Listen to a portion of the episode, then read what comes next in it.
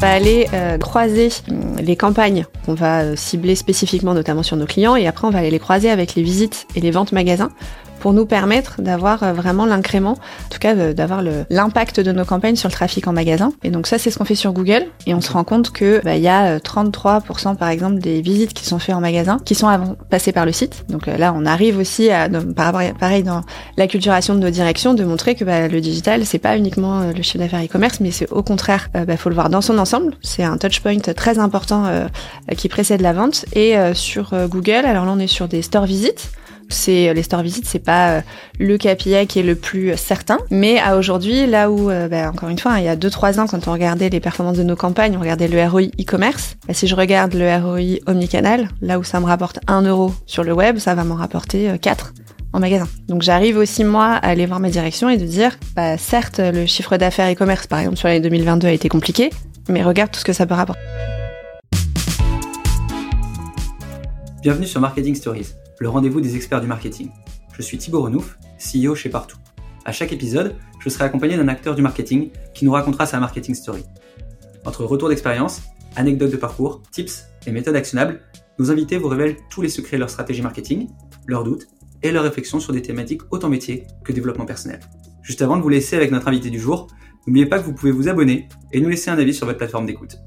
Et si l'envie vous prend, n'hésitez pas à partager cet épisode avec vos collègues. Bon épisode Bonjour à tous pour un nouvel épisode de Marketing Stories. Aujourd'hui, j'ai la chance d'être euh, avec euh, Vanessa Gignoux, euh, qui est directrice e-commerce et omnicanal chez Gémeaux, qui fait partie du groupe ERAM pour ceux, qui ne le savaient pas. comment vas-tu, Vanessa? Eh ben très bien, merci de me recevoir. Je suis ravie de me prêter à l'exercice. je vais te poser la première question que je pose à peu près à tous nos invités, c'est de se présenter euh, et euh, qui es-tu, euh, Vanessa? Eh ben moi, je suis Vanessa. Je suis mariée, j'ai deux enfants. J'habite à côté de Nantes, puisque les bureaux de Gémeaux sont à côté de Nantes, et je suis donc directrice e-commerce et omnicanal chez Gémeaux depuis cinq ans maintenant. Ok. Et avant ça, tu as commencé dans le e-commerce, dans le dans le digital? ouais, j'ai commencé dans le e-commerce à l'époque où le, toutes les formations digitales n'existaient pas, parce que moi ça fait 17 ans maintenant que je suis dans le digital, et j'ai commencé chez Vente Privée, maintenant VP. Je te pose des questions, mais j'ai un peu regardé avant. Euh, je fais l'étonner, mais, euh, j'avais vu VP. Euh... Euh, et VP à l'époque où on était 200, donc c'était génial. Euh, sortie d'école, c'était très très bien. Et donc là, j'étais en charge de la préparation des ventes. Donc tout le travail qu'on avait, c'était de transformer finalement un stock euh, en une vente euh, euh, qui devait aussi beaucoup travailler l'image de la marque, parce qu'à l'époque, les marques n'étaient pas présentes sur Internet. Elles vendaient leurs anciens stocks sur des soldeurs et ça faisait peur en termes d'image. Donc il y avait un gros gros travail sur sur l'image des marques. Il y avait des bandes annonces à l'époque. Et donc nous, on orchestrait, ben voilà, on récupérait les produits, on structurait la vente, on travaillait les aspects aussi techniques ou aussi parfois juridiques, parce qu'on vendait au début des vêtements, mais moi j'ai vendu des appartements ou des voitures. Sur Vivier. Ouais, sur VP. Et il fallait aussi voir bah, tout l'aspect euh, service client et post-achat, comment ça allait se traduire, tout ça. Et donc j'ai fait ça pendant trois ans et bah, l'entreprise grandissant, grandissant fortement, j'ai eu la chance de passer euh, manager assez vite et c'est le moment où on a spécialisé les équipes. Et donc moi j'ai été spécialisée sur évidemment la mode et euh, tout ce qui était bijoux et beauté. Ok. Et donc euh, assez rapidement, j'ai vu sur le parcours, donc on peut passer euh, aussi au côté agence de com euh, et, et, toujours autour de la mode et de l'expérience client. Euh, pourquoi ce choix et un peu ouais c'est marrant c'est un peu start-up comme puis chez l'annonceur c'est marrant comme, comme parcours évolution bah, j'avoue que en, une fois que j'étais chez VP chez ouais chez VP on était chez un des leaders du e-commerce mais finalement je n'y connaissais pas grand chose parce que c'était un modèle tellement spécifique il n'y avait pas d'acquisition, il n'y avait pas de conversion, enfin il n'y a pas d'analyse de la conversion. Donc j'ai voulu aller chez l'annonceur, mais bah, je me suis rendu compte que j'y connaissais rien. Donc le parcours euh, en agence a été obligé. C'est vraiment là que j'ai appris le métier. En plus c'était assez drôle parce que j'ai appris le métier, donc un métier très technique, avec des développeurs qui étaient en Pologne. Donc je parlais en anglais à des Polonais sur un du technique. Donc autant dire que Beau challenge. Voilà, c'était assez drôle. Et euh, effectivement, j'ai choisi Baobab parce que c'était une agence spécialisée dans la mode. Donc, euh, soit on lançait des sites e-commerce, parce qu'encore une fois, les directions marketing n'avaient pas de site euh, internet ou encore moins e-commerce. Et soit on les accompagnait pour lancer leur site, ou alors des sites tels que 1, 2, 3 et TAM qui avaient déjà des équipes bien en interne. Là, on les accompagnait pour toute leur roadmap de projet. Ok. Et, et ensuite, le choix d'aller chez, chez l'annonceur, il s'est fait naturellement. Est-ce que c'est, enfin, c'est c'est classique. Est-ce que toi-même tu recrutes chez chez tes agences euh, partenaires Je recrute chez les annonces, chez les agences et je trouve que c'est un, une belle école parce que bah, on touche un peu à tout euh, avec des histoires digitales différentes. Voilà, par exemple, 1 2 3 états, ils étaient déjà assez fort sur euh, sur le digital. J'ai lancé des sites où là les directions marketing, bah, il fallait déjà les convaincre elles et puis les aider à convaincre leur direction euh, en interne. Euh, donc c'est des profils qui sont toujours intéressants et qui sont qui ont l'habitude de travailler sur plein de projets différents. Ok.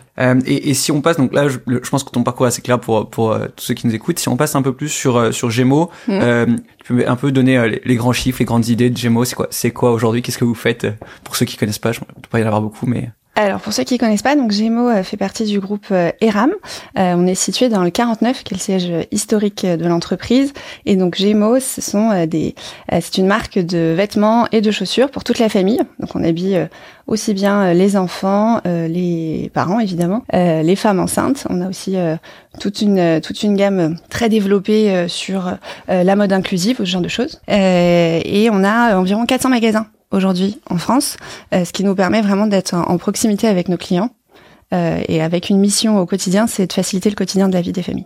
Ok, très clair. Et, et euh, avec toute cette logique omnicanal qui est un peu le, enfin, c'est marrant d'avoir ce poste, un peu les deux jambes du commerce. ça a évolué. J'avoue, quand je suis arrivée, j'étais responsable e-commerce, et donc j'avais vraiment un périmètre bah, de conversion et de chiffre d'affaires uniquement sur le site.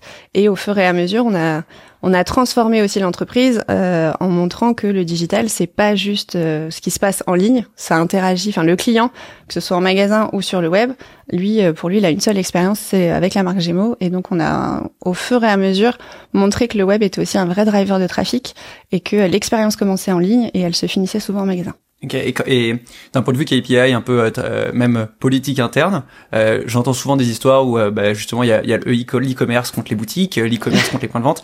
Tu peux nous expliquer un peu comment à la fois vous avez réussi à réconcilier les, deux mondes et, et, un peu comment vous allez continuer à, à pousser ça? Alors ça c'était vrai il y a cinq ans. Entre temps il y a eu le Covid. Euh, qui a montré aussi que bah, quand les magasins sont fermés, c'est bien d'avoir un relais euh, qui permette de garder contact avec les clients. Donc euh, ça, c'est vrai que ça nous a beaucoup aidé. Et aujourd'hui, on est vraiment sur de la pédagogie en continu avec les magasins, mais aussi en interne pour montrer que bah, le site, ce n'est pas X millions d'euros seulement, c'est avant tout la première vitrine de la marque. Donc c'est euh, euh, d'un point de vue euh, image de la marque, ça aide aussi à transformer tout le, positionnement que, nous avons et ça aide nos clients à préparer leurs achats en magasin, à découvrir les collections et de se dire ah ben tiens j'avais pas envie d'aller chez Gémeaux, j'ai pas de besoin spécifique, mais là j'ai vu quelque chose qui m'intéresse et je vais aller voir en magasin. Ok. Et si on prend un peu le parcours par parcours client mm. et qu'on s'intéresse au premier, le premier aspect qui est peut-être le, enfin le trafic, l'acquisition de trafic, c'est quoi un peu tes leviers marketing aujourd'hui sur, sur cette partie acquisition de trafic Alors ça aussi, ça a pas mal évolué, puisque à l'époque, euh, bah, historiquement, on était sur des médias surtout offline.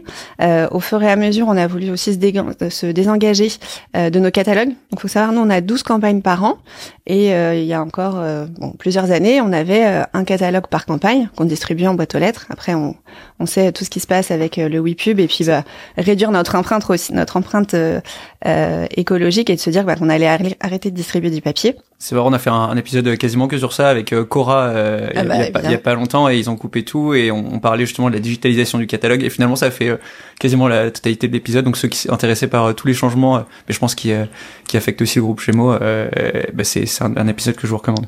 Exactement. Du coup, on, on est passé de 12 catalogues à 3 catalogues, mais c'est de se dire bah il faut rester visible vis-à-vis -vis de nos clients. Il faut expliquer aussi à nos magasins parce que le catalogue ça se voit. Donc euh, nos directeurs de magasin, ils recevaient le catalogue, euh, les clients venaient avec le catalogue. Donc on a toute une phase aussi d'apprentissage et de euh, d'acculturation digitale auprès de notre réseau pour leur montrer, bah, certes, il n'y a plus le catalogue en boîte aux lettres, mais regardez ce qu'on fait. Et donc nos principaux leviers, ça va être évidemment du search. On est search dépendant. les réseaux sociaux. Donc là, on le travaille à la fois soit en notoriété ou en acquisition pure. Et sur les réseaux sociaux, ça nous permet aussi de travailler beaucoup le réengagement et d'avoir un message qui soit différent, que ce soit un client qu'on connaît, qu'on ne connaît pas, qui soit omnicanal ou exclusif magasin. Et après, on a des leviers euh, type euh, retargeting affiliation. Et ces dernières années, on, euh, on met en place aussi des campagnes vraiment dédiées Drive to Store avec des outils qui nous permettent de faire vraiment de la géolocalisation. On choisit les magasins sur lesquels on veut davantage cibler. Et là, on va aller chercher bah, de la surimpression et on va les mesurer et traquer vraiment les ventes en magasin. Et ça, c'est du performance max, c'est du, c'est quoi comme type de Alors de- performance max ça va être sur le search et là euh, on le joue aussi en local mais euh, de façon euh, euh, plus macro. Euh, notamment nos campagnes Drive to Store, on les travaille nous avec Mob Success. Donc Ok. euh, soit sur les réseaux sociaux ou euh, en display. Et donc là c'est un travail de dire bah, quels sont les magasins qu'on va aller toucher et comment on mesure l'incrément. Donc là aussi on a un, un tiers mesuraire de confiance. On travaille avec euh, AdSquare pour se dire bah, les, les magasins qui sont ciblés, euh, est-ce qu'il y a un vrai incrément de visite et de chiffre d'affaires par rapport à ceux qui sont pas touchés? On est vraiment dans ce test de euh, de, de test and learn. On, on lance des POC, donc on choisit d'avoir un certain nombre de magasins avant de, de généraliser en local, et on va être vraiment sur de la mesure de la performance. Ok, donc tu as une société qui va qui va générer le trafic et une autre qui va vérifier que cette société génère bien le trafic. Exactement, parce qu'à chaque fois, les, toutes les solutions, il y a, y a les chiffres plateformes, qui sont toujours très très bons, et on a besoin aussi d'avoir les chiffres réels, et c'est pas forcément évident de croiser entre nos, nos, nos données de vente et euh, les campagnes qu'on mène, euh, bah, si ça a vraiment un incrément, et c'est aussi pas forcément évident, parce qu'on a plusieurs leviers, donc euh, on fait de la radio, on fait euh, donc ouais, l'attribution est hyper difficile. Ouais, l'attribution est compliquée, et aujourd'hui, j'ai pas encore d'outils d'attribution. Ok. Et, euh, et par curiosité, c'est des sociétés qui sont pas qui, sont spécialisées, qui sont pas concurrentes, ou c'est des gens qui font la même chose et on les prend de manière différente? Alors, euh, on a fait plusieurs euh, tests avec des solutions concurrentes de MapSuccess. Et Ouais. finalement, on, a testé Armis aussi. Par Ouais, ça- Exactement. Et puis, ça fait ça, ça fait connaître nos magasins. Et l'objectif euh, euh, dans le parcours, c'est que le client, il achète chez Gémeaux. Peu importe qu'il achète euh, dans un magasin ou euh, sur le site. Et, euh, et, et je- on- enfin, je vois dans les, les notes que j'ai toute la partie click and collect, c'est peut-être aussi un bon lien. Nous, on a racheté une boîte de click and collect d'ailleurs dans cette logique, mais uniquement pour restaurants. D'accord. Euh, et, euh, et on se dit, euh, le click and collect, c'est vachement le lien entre euh, bah, la- l'acquisition digitale et euh, la- le, le point de vente directement. Euh, je- il y a eu des projets click and collect ces dernières années. Est-ce que tu peux nous en parler un peu euh, Peut-être les, les trois bonnes pratiques. Alors, effectivement, il y a du click and collect et il y en a même beaucoup. Puisque euh, faut savoir que donc, nous, on est sur la solution euh, euh, Proximis, qui a Ouais, été c'est des rachetée par... partenaires, euh, ils sont ils sont top. Ouais, qui a été racheté par Planète et euh, justement dans le parcours, on pousse euh, dès l'arrivée le choix du magasin Euh, parce que comme je dis, on a 400 magasins et euh, du coup on aime à dire qu'on a un magasin à moins de 30 minutes de chaque Français. Donc c'est de se dire aussi que c'est facile d'aller euh, d'aller dans un magasin Gémeaux quand il n'y a pas les grèves. Et question euh, pa- parenthèse, vous, elle- comment est l'évolution de ce parc? Est-ce qu'il est... Il est assez stable parce que justement on a un rayonnement qui est assez fort. Donc on est plus dire qu'on va rénover notre parc qu'aller euh, euh, ouvrir plus de magasins ou alors on est dans, le la réunification. Historiquement, on a encore certains magasins qui sont exclusivement chaussures ou exclusivement textiles, alors que euh, l'une des innovations de Gémeaux, donc qui a bientôt qui plus de 30 ans, Gémeaux c'était lancé en 1991, c'était de se dire tout sous le même toit. Donc là, l'objectif, c'est aussi pour les magasins qui restent encore euh, séparés de, euh, de réunir les magasins.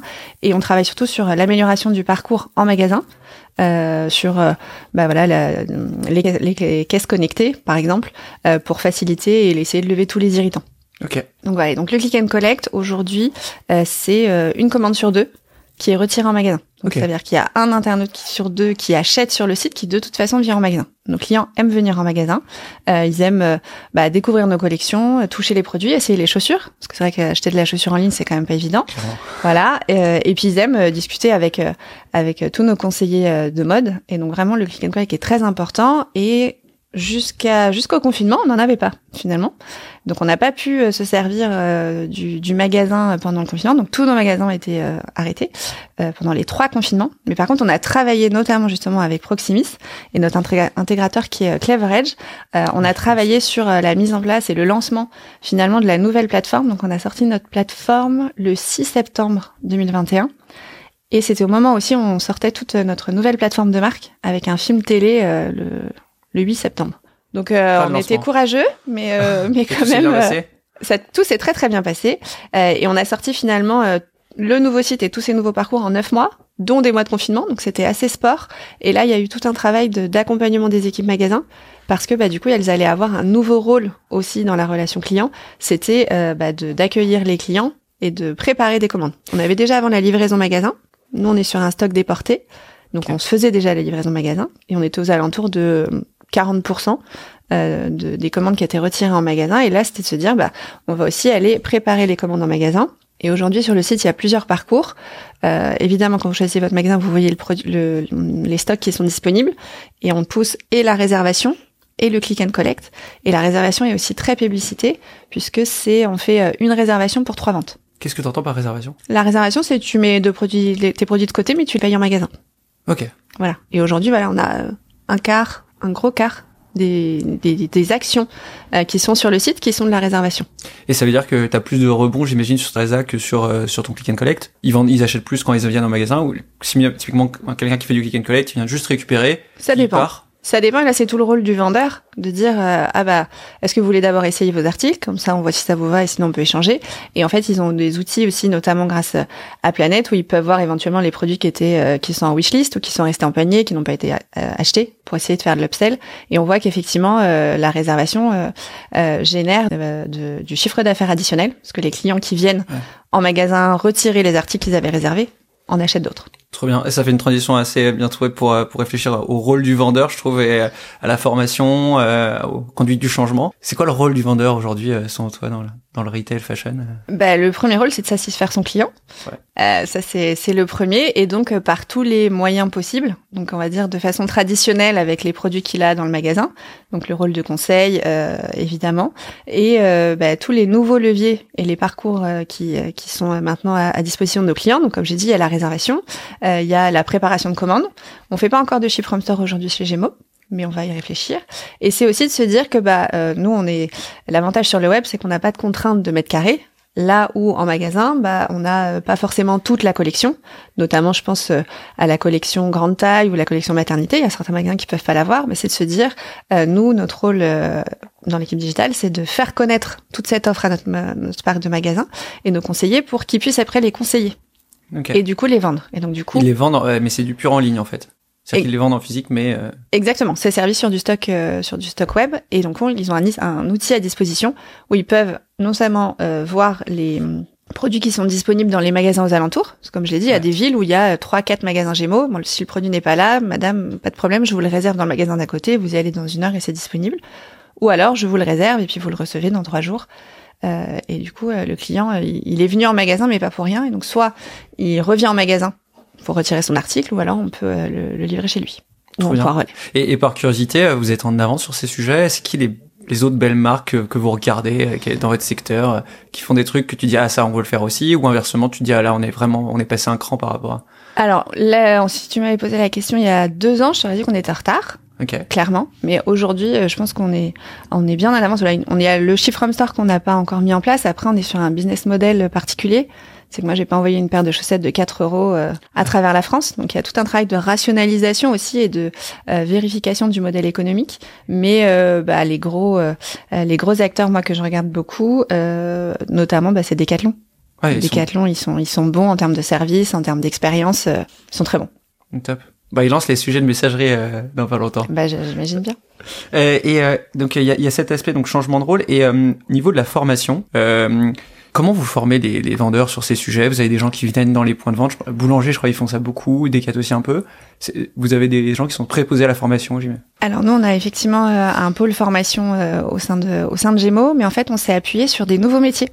Euh, notamment quand on a sorti notre nouvelle plateforme et les nouveaux parcours, on a déjà inclus les magasins dès le début de la réflexion pour que ce soit pas un projet e-commerce, c'est un projet omnicanal. Et donc, il y avait des directeurs de magasins dans le projet qu'on interrogeait toutes les semaines, à qui on présentait les maquettes euh, du site. Je trouve ça trop bien. C'est typiquement, euh, je, vois, je vois pas mal de gens qui commencent à faire ça, avoir un petit pool de, euh, de franchisés ou, ou de, de, de directeurs. C'est un peu nos ambassadeurs. Ouais, des ambassadeurs. Et, et, ils sont, euh, ils sont, ultra motivés. C'est surtout que c'est eux qui ont les clients au quotidien. Donc, c'est eux qui ont les questions, les remontées, etc. Donc, on les a déjà beaucoup intégrés dès le début. Après, on a choisi un nombre de magasins limité pour faire les tests. Et donc du coup, bah, c'était un peu nos bêta-testeurs. Ils nous remontaient toutes les anomalies euh, avant que ce soit ouvert au grand public. On a fait une sorte de friends and family, c'était les collaborateurs qui achetaient. Et donc du coup, bah, eux, ils s'essayaient à tous les parcours et on voyait si ça fonctionnait bien. Euh, et donc on a créé des nouveaux métiers. Donc nous, on est répartis euh, les 400 magasins sur 13 régions. Donc il y a un directeur de région à chaque fois. Et on a créé des coordinateurs omnicanaux. Donc c'est un nouveau poste qui fait le relais finalement entre bah, les magasins et les équipes omnicanales au siège et on s'est beaucoup appuyé. C'est eux qu'on a surtout formés finalement. Euh, donc surtout les parcours. Donc ils sont venus euh, au siège, on leur a donné les outils donc euh, pour qu'ils puissent manipuler et vraiment s'approprier les sujets. Et après on a mis en place bah, plein de formations. Les 400 magasins, on les a pas fait venir, évidemment. En plus, c'était post-confinement. Donc, euh, Vous n'avez pas des, des congrès chaque année, le congrès des... On le fait, mais en régional. En régional, ok. Voilà, on le fait en régional. Et euh, bah voilà, c'était sorti de confinement, donc on se déplaçait pas trop. Ouais. Et surtout, on se regroupait pas. Donc on a fait tout ça en ligne. On a créé aussi plein de supports euh, numériques. Donc on a fait des vidéos en magasin pour vraiment expliquer, parce que bah forcément les supports PowerPoint, au bout d'un moment, euh, c'est un peu, voilà, c'est un peu pas très, pas très motivant. Donc on a, en- on a cinq scénarios euh, disponibles en magasin et on avait une petite vidéo de trois minutes à chaque fois qui mettait vraiment en situation. Et c'est un directeur de magasin qui était l'acteur euh, de la vidéo pour vraiment incarner le sujet. Et on s'est vraiment appuyé sur les magasins et sur ces coordinateurs qui permettent aussi euh, d'animer en local et de suivre. Parce que euh, bah, il y a des magasins euh, qui sont euh, plus familiers avec le digital, d'autres moins. Donc il faut une vraie appréhension des outils. Il y a des franchisés, il y a des intégrés. Donc il faut s'assurer que l'expérience client elle est la même, quel que soit finalement le magasin dans lequel on a, on va, et être notre notre point d'entrée aussi pour toutes les remontées. C'est-à-dire, bah, nous, euh, nos équipes peuvent pas avoir les 400 magasins qui remontent des anomalies. Donc, chaque magasin a son référent. Son référent, il est euh, aussi formé que nous sur euh, tous les parcours omnicanaux. Donc, déjà, il peut apporter une réponse et de la réactivité dans la réponse. D'ailleurs, c'était très drôle parce qu'il y avait des directeurs de magasins qui se répondaient entre eux. C'est-à-dire, ah non, attends, moi j'ai vu ça. je- Mais c'était quoi le modèle? Enfin, le... On est sur Teams. Ok. l'outil- Tout le monde est sur Teams. Ouais, on est on est sur Teams euh, depuis. Bah, c'était avant le confinement et ça nous a bien aidé d'ailleurs à gérer tout ça. Et même Euh, les responsables de magasins et même les vendeurs. ou- Alors les responsables de magasins on- Ouais. sont sur Teams et ils ont un, un compte et du coup les collaborateurs en magasin ont euh, accès à, au Teams. Au Teams. euh, ouais, c'est vraiment le Teams du magasin. Et, et du e-learning hein, inclus dans ces, ces choses-là? Enfin, vous avez une plateforme d'e-learning ou euh, Exactement, on a une plateforme d'e-learning et donc on avait soit les supports papier, enfin support les PowerPoint euh, numérisés, soit les et on s'assurait euh, du coup que tout le monde avait euh, bien euh, suivi les parcours de formation. Il y avait des QCM à la fin de chaque module pour s'assurer que, bah, évidemment, c'était lu, c'était compris. On pouvait aussi remonter les, les anomalies s'il y avait besoin. Et nous, on a fait, bah, du coup, on l'a fait quand même très vite parce qu'on a déployé 400 magasins en deux semaines. Euh, fin août, donc euh, en plus euh, période très forte d'équipement pour bah, tous les achats de la rentrée. Et on a fait ça, voilà, des sessions Teams avec euh, 100, 150 magasins où on expliquait tout, on répondait aux questions. Et vraiment le, point, la, la, la grosse réussite de ce projet, ce sont ces nouveaux métiers qui font vraiment le relais et qui sont rassurants aussi pour les magasins. Ok. Donc, Ça- euh, c'est marrant, c'est, enfin, ça fait des années euh, partout, c'est euh, colla- faire, faire collaborer le central et le local. Mm. Donc c'était un des trucs qu'on voyait euh, commencer à émerger. Et je pense que le Covid a quand même vachement accéléré euh, cette prise de conscience que les magasins, ils ont aussi, sont ici hyper friands euh, de trucs digitaux. Bah déjà ils le vivent en tant que consommateurs et après ils se disent mais pourquoi on n'a pas ce petit truc euh, ou ce ce truc game changer. euh? C'est ça. Et au début, on peut se dire, bah, les magasins, c'est pas leur métier Ouais, de mettre ce de que Tout côté. le monde nous disait. Ils peuvent se dire aussi, euh, bah oui, mais pourquoi je vais aller mettre ce produit euh, à un client que moi je connais pas, c'est pas mon client. Et on a vraiment travaillé toutes les mentalités et euh, aujourd'hui il y a plus de, euh, bah non mais je mets pas le produit de côté, je vais me le garder pour moi parce que je le vendrai demain, parce qu'il y a aussi un, un enjeu important, c'est qu'on a mis en place des outils de reporting. Ouais. qui sont en journalier, en hebdo, en mensuel. Et donc chaque jour, ils peuvent voir ce que rapporte finalement le web à leur chiffre d'affaires. Tout le chiffre d'affaires web est redistribué à chaque magasin. Et ça tu le traques comment? C'est-à-dire que t'as fait développer un outil ou c'est C'est de la BI interne. On a notre cellule, euh, notre cellule data et euh, on, on arrive à de toute façon si un- une vente e-commerce, comme j'ai dit, dans 50% des cas, elle est euh, livrée en magasin. Bah là, on, associe- on associe 100% du chiffre d'affaires au magasin. S'il y a des réservations qui sont entre magasins, bah dans ce cas-là, c'est 50-50, parce qu'on considère que le rôle de, de conseil est aussi important que le rôle bah, de j'accueille le client et je le fais payer. Donc on a, on a tout cet outil qui permet de montrer au magasin que euh, bah oui, euh, c'est pas grave si tu vends pas ton produit en caisse traditionnellement avec ton stock, mais au contraire, tu peux euh, servir beaucoup plus de clients. Et on a euh, des clients ou des magasins où ça peut représenter euh, une part assez importante de leur activité. D'ailleurs, c'est des choses qu'il faut aussi qu'on qu'on modèle euh, et qu'on qu'on adapte parce que lendemain de de Black Friday par exemple, Ouais. euh, il y a une charge euh, de prise en charge en magasin qui est très importante pour les magasins. Donc ça modifie même l'organisation du magasin. Ah ouais, tu veux dire en retour euh... Bah, bah en retour, il faut les préparer les commandes. Donc imaginons euh, Black Friday, c'est le vendredi, Ah, euh, le samedi, bah il y a du monde en magasin. Nous on a une réactivité d'une heure. Bah il faut s'assurer qu'il y a le personnel en magasin qui soit euh, euh, suffisamment euh, nombreux pour à la fois servir le client en magasin, parce qu'il faut pas l'oublier, la personne qui se déplace, c'est quand même, elle est quand même prioritaire. Mais bah, par contre, on peut pas se permettre de refuser, euh, euh, enfin de, de ne pas traiter une vente euh, qui aurait été faite en digital. Et donc là, on a aussi euh, bah, des équipements qui ont été mis à disposition des magasins. Par exemple, il y a des gros magasins, des gros faiseurs omnicanaux. Bah eux, ils ont pas un terminal mobile, mais ils en ont deux, par exemple. pour s'assurer qu'il y a toujours euh, euh, bah, quelqu'un qui peut prendre en charge une réservation ou une vente. Et on a euh, des référents omnicanaux au sein des magasins. Donc il y a une personne qui est attitrée euh, Ah, par demi-journée par exemple et qui a le mobile et qui dès qu'il y a une commande, euh, bah, du coup elle arrête ce qu'elle fait et elle va préparer les commandes. On n'a pas une personne qui attend d'avoir des commandes parce que bah, évidemment l'objectif c'est de servir le magasin. Mais par contre il y a, voilà, Il y a un une personne. c'est un roulement. euh, C'est un roulement parce que c'est voilà, on veut pas des spécialistes de l'omnicanal, c'est tout le monde doit être omnicanal dans l'entreprise. C'est par semaine, c'est. C'est non, en général, c'est à demi-journée. Ok. Et c'est cette personne qui va gérer les commandes et qui fait aussi les avis, les trucs comme ça ou? Alors, c'est cette personne qui fait les commandes, qui réceptionne, euh, enfin, qui accueille les clients, notamment pour les réservations, etc. Et donc là, effectivement, alors on n'a pas encore les avis, mais on va, on va faire un Ok. POC là dans pas très longtemps. Euh, pour euh, et là, en général, c'est plutôt les directeurs de magasins qu'on a qu'on a formés là-dessus. Et sur, euh, bah voilà, pareil, sur euh, ces a priori, on disait que bah, les magasins allaient être peut-être euh, inquiets d'avoir à gérer les avis. Ouais. clients et en fait c'est une, ils comprennent que c'est une mine d'informations pour eux et qui reprennent vraiment le, le- le contact avec le client final. Ok. Et, euh, et par rapport à la maison mère, euh, est-ce que vous êtes un peu le poisson pilote? Est-ce que euh, ou au contraire, Iram euh, plus d'avance ou enfin comment ça se passe la, la collaboration? Alors on, on est euh, assez au, au même niveau. Enfin, il y en a pas forcément qui avancent plus vite que d'autres. Euh, par exemple, les marques du centre-ville, elles vont être peut-être plus en avance sur euh, tout le, le côté seconde main. C'est lesquelles euh, les, les différentes marques? Parce que moi j'ai Iram. Alors on a Eram, on a Bocage, Melo Yellow, TBS, euh, les Tropéziennes. On a beaucoup de, on a beaucoup de marques. Euh, et on, est le plus, la plus grosse partie euh, du, du... Oui, aujourd'hui oui, euh, qui a le plus gros, le gros parc de magasins, mais finalement déployer euh, du click and collect dans 100 magasins ou dans 400, c'est pas- finalement la problématique est assez similaire. Donc on échange beaucoup, on a une communauté digitale au sein de, hum, du groupe, on se réunit euh, régulièrement et on partage nos problématiques bah, sur les parcours mécanos, sur les services, les nouveaux modes de paiement, etc. Et donc du coup on essaye de tirer euh, expérience de ceux qui ont essuyé les plâtres un petit peu avant. Donc par exemple, la plupart des marques du centre-ville ont déjà euh, lancé euh, le Shift from Store. Là où nous on l'a pas encore fait, ben, on va vraiment s'appuyer sur eux pour euh, avoir les best practices.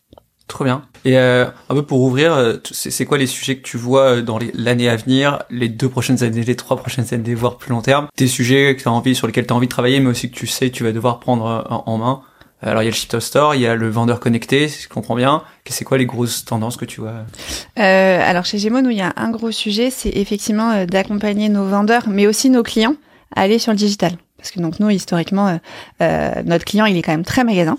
Euh, il- on l'a bien omnicanalisé pendant les confinements, mais finalement il revient euh, à une habitude traditionnelle, donc surtout d'aller en magasin. Donc on va essayer de d'amener en magasin plus de digital pour qu'ils puissent se dire, bah, notamment par exemple là, la nouvelle la loi AGEC avec euh, l'obligation d'informer sur euh, l'origine des produits, bah, c'est de se dire de faciliter l'accès à l'information dans le magasin. Donc euh, on va mettre en place des QR codes pour expliquer les méthodologies, pour les inviter à aller voir les avis, voir du cross-sell, parce que finalement il y a plein de choses en ligne qu'on travaille au quotidien, mais qui sont pas forcément mises à disposition dans les magasins.